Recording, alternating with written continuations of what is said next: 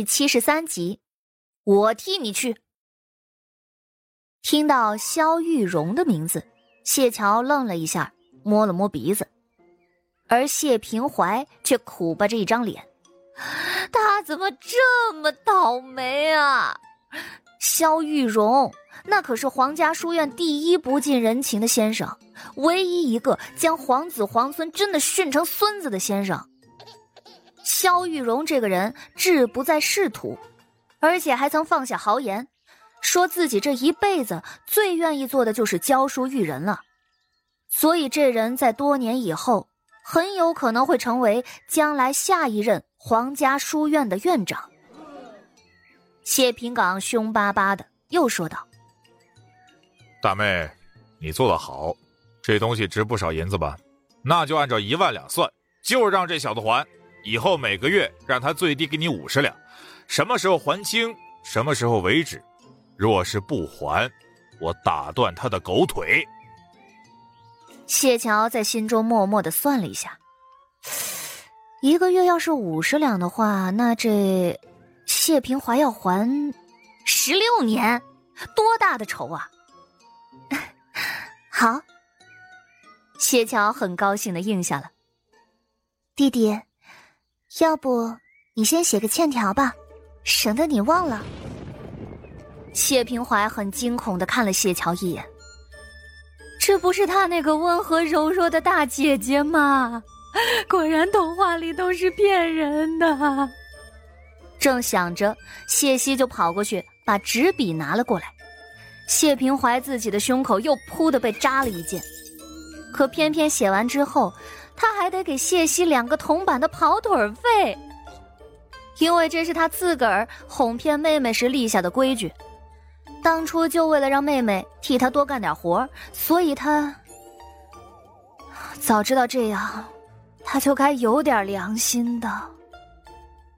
谢桥很坦然的把欠条收下来了，虽然是分期付款，可也算是卖钱了，而且还不有损名声，甚至肥水不流外人田，赚了。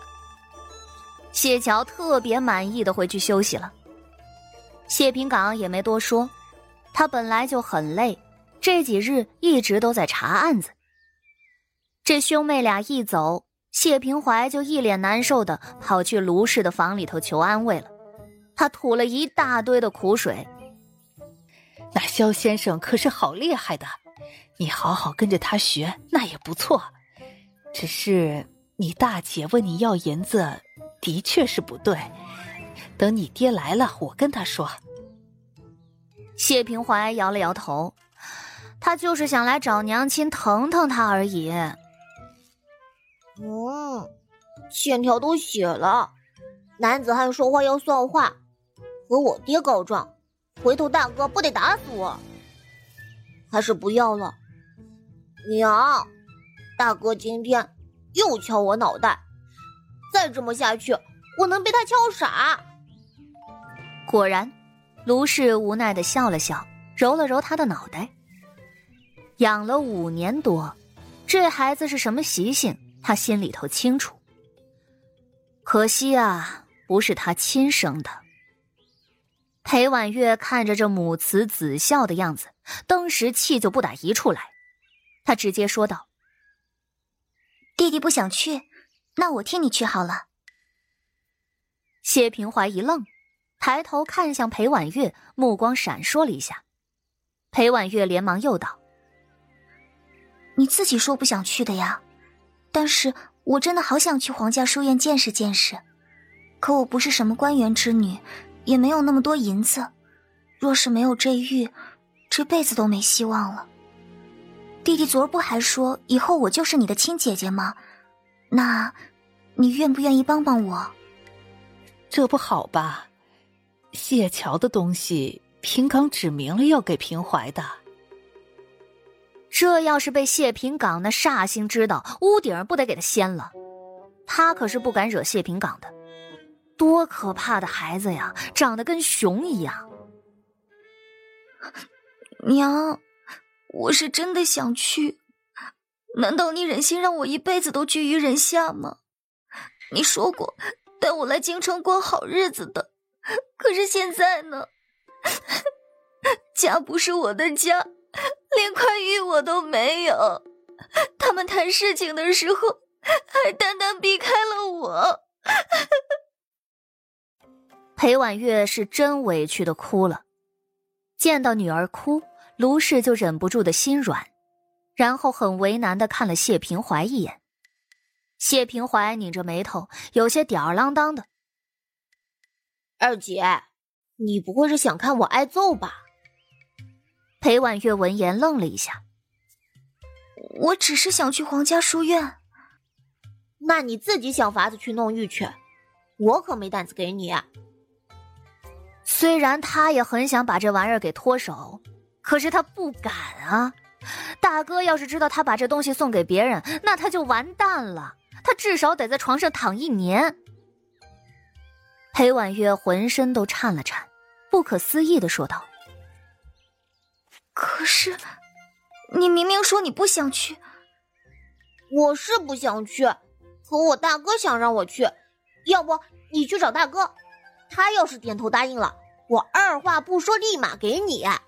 而且以后你真救我亲姐姐，我谢谢你。谢平怀这小子说起话来特别的不靠谱。裴婉月沉默了，想到谢平岗，不知道为什么，谢平岗似乎很讨厌他。自从他进了谢家，也没跟他说上几句话呀。裴婉月很是委屈。你明明知道，大哥讨厌我。哎，不，二姐你不懂，大哥更讨厌我。这东西到我手上，我就不能给别人，更何况还是大姐送的。我真要给你了，我大姐要心凉。我大哥真能把我剁了，嗯，咱认命吧。谢平怀说完，自己都有点颓了。怎么办呢？这烫手的白玉，卢氏也不敢再挑唆了。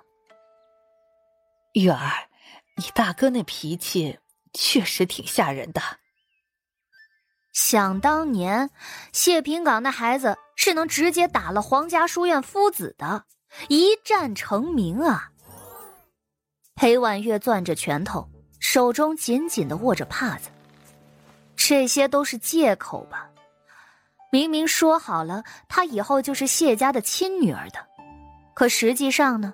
实际上还是有差别的。如果说是没钱，他本来还能理解。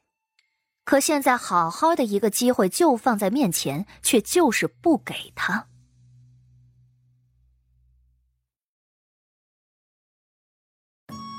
本集就播讲到，感谢您的收听。去运用商店下载 Patreon 运用城市，在首页搜索海量有声书，或点击下方链接听更多小说等内容。